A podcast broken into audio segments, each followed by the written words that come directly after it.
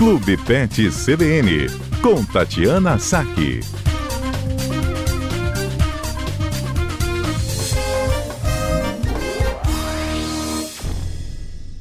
O Novembro Azul tem reflexos no mundo pet do Novembro Azul, Tati? Temos reflexos no mundo pet também. É, não tem tanta repercussão quanto o, o Outubro Rosa, eu acho que o Outubro Rosa tomou uma proporção bem grande, assim, porque o câncer de mama em cadelas e gatas é muito comum, né? Mas a gente tem é, procurado falar durante o mês de novembro um pouco a respeito das doenças prostáticas, é, que são comuns principalmente nos cães, tá? Os gatos, uhum. eles não são muito acometidos de problemas prostáticos. É, a campanha do Novembro Azul para os seres humanos como a gente já sabe, ela tem o objetivo de fazer a conscientização e diagnóstico precoce do câncer de próstata, né, especificamente, que é uma condição comum no homem, é, mas nos cães o câncer ele não acontece com tanta frequência. É, no, nos cães a gente tem uma condição que se chama hiperplasia prostática benigna. Então, o que, que acontece? A próstata, ela, ela é uma glândula sexual acessória, né? Uhum. E ela sofre, é, ela sofre, ela sofre função, ela sofre influência direta dos hormônios sexuais masculinos, né? Principalmente da testosterona. E ela, com o passar dos anos, ela vai aumentando de tamanho. Então, a gente estima que 100% dos animais acima de, de 6, 7 anos de idade tenha algum grau de hiperplasia prostática.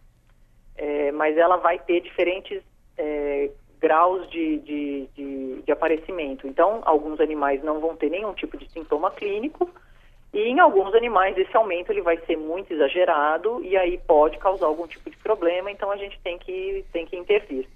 Entendido. Quais são é, os pontos que a gente tem que ter atenção, sinais, que seriam aí realmente aqueles que ó, não, não dá para ignorar? Não dá para ignorar. Então, a, hiperpla a hiper hiperplasia prostática, ela é uma doença de, de desenvolvimento silencioso, né? A, a próstata, ela vai aumentando aos poucos, é, na grande maioria das vezes passa despercebido, o animal não apresenta nenhum tipo de, de sintomatologia, nada específico, é, mas quando ela atinge um determinado grau, porque a próstata ela está localizada é, próximo à bexiga, né? E a uretra, né? Que é por onde a gente faz o xixi, a uretra passa dentro da próstata.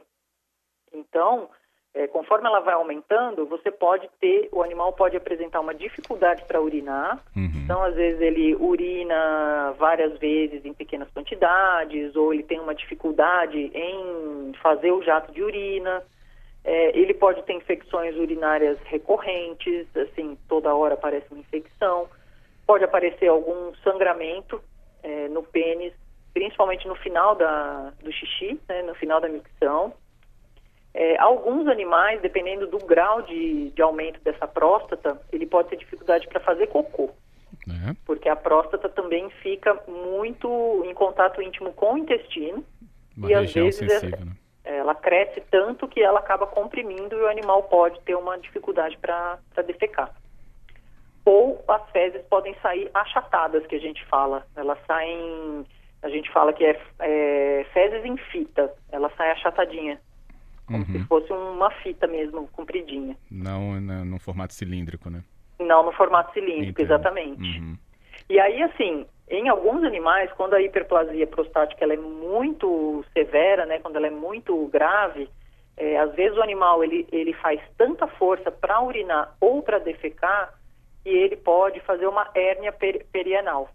Ah, os, os músculos nas laterais, assim, ao lado do rabo, eles podem se romper é, e, e ali naquela hérnia pode ter um conteúdo ou intestinal ou até a própria bexiga do animal ela inverte e, e, e, e fica ali na, no conteúdo da hérnia. Uhum. É, essa condição é uma condição mais grave, né? É uma condição mais extrema, mas ela é bastante dolorosa e ela pode provocar inclusive obstrução. Às vezes o animal não consegue nem fazer xixi e nem fazer cocô por conta dessa, dessa hérnia que acontece ali na, na região próxima ao ânus. Entendo. Hoje a gente faz né, uma alusão também ao mês de novembro, quando é lembrado né, a saúde do homem, mas o Novembro Azul agora também no seu Mundo Pet. E a Tati nos falando aqui sobre a hiperplasia prostática benigna, né, um problema aí da próstata, é, e que atinge também né, a, os nossos pets, em especial uma condição mais comum em cães machos adultos é, e não castrados, né, Tati? Exatamente. Você deixou aqui algumas dicas para a gente ficar atento na dificuldade em urinar, as infecções recorrentes, o sangramento peniano, dificuldade ainda em defecar, formato das fezes né, naquele formato que se chama achatado em fita. Eu perguntei do apetite, mas depois eu fiquei pensando, pode ser muitos outros sinais, né, a questão do apetite também, mas é bom a gente ficar atento. É, pode. Então, a, além da, da a hiperplasia em si, ela não costuma dar outros sinais clínicos, assim, não costuma ter grandes, grandes problemas assim em relação ao apetite, dor, essas coisas. Mas existem outras condições que são comuns na próstata também, que é a, o abscesso prostático, pode acontecer, os processos inflamatórios crônicos também é, ocorrem, é, cistos prostáticos e, e, o câncer também existe, mas não tão frequentemente como no ser humano, né? Uhum. Então, assim, se você tiver uma, uma infecção prostática, né, uma prostatite ou um abscesso prostático, aí o animal pode ter febre, pode ter falta de apetite e às vezes até dor abdominal. Né? Às vezes na, na palpação do, do, exame veterinário é, o animal pode ter algum tipo de sensibilidade. Então, o diagnóstico diferencial, quem vai fazer realmente é o veterinário ali na hora da, da consulta, né, para a gente fechar o diagnóstico, é, uhum. normalmente precisa fazer um ultrassom de abdômen, né, o veterinário pede um ultrassom. E, e no caso da hiperplasia, é, o tratamento de eleição é a castração do animal. Né? O, o ser humano, é, existem vários medicamentos que se usa para casos de aumento de próstata, né? mas no cão, como o cão não tem essas as questões é, as questões sexuais, as questões psicológicas, tudo a gente acaba optando pela castração, uhum. que é o que vai ser mais eficaz ali no, no, no tratamento, porque sem, sem o efeito dos hormônios, essa próstata ela tende a diminuir, é, regredir de tamanho e os, e os sintomas eles acabam cessando. Ah, tá. Então na castração não tira a próstata. Na castração não tira a próstata. Hum, até a, a pergunta aqui da Tamires, de Vila Velha, é, eu vou emendar se mesmo fazendo a castração pode desenvolver algum câncer dessa região.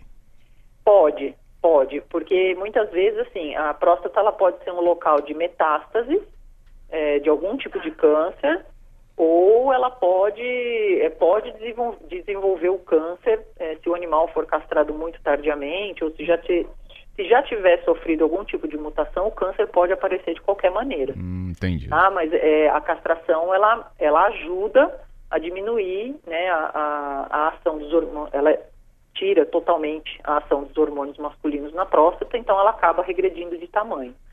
Agora, se tiver uma infecção, vai ter que tratar a infecção. É, se tiver um cisto, é, muitas vezes esse cisto, dependendo do tamanho, ele precisa ser drenado. Ou se for um câncer, aí sim pode-se estudar a possibilidade de uma cirurgia da próstata ou de uma quimioterapia, dependendo do, do, do tipo de câncer que o animal apresentar. Uhum. Né? Então, assim, quanto antes a gente intervém, sempre maior é o sucesso, né? Porque uhum. às vezes a, a, inflamação crônica da próstata, às vezes o animal passa anos com aquele problema e essa inflamação crônica pode vir a causar o câncer.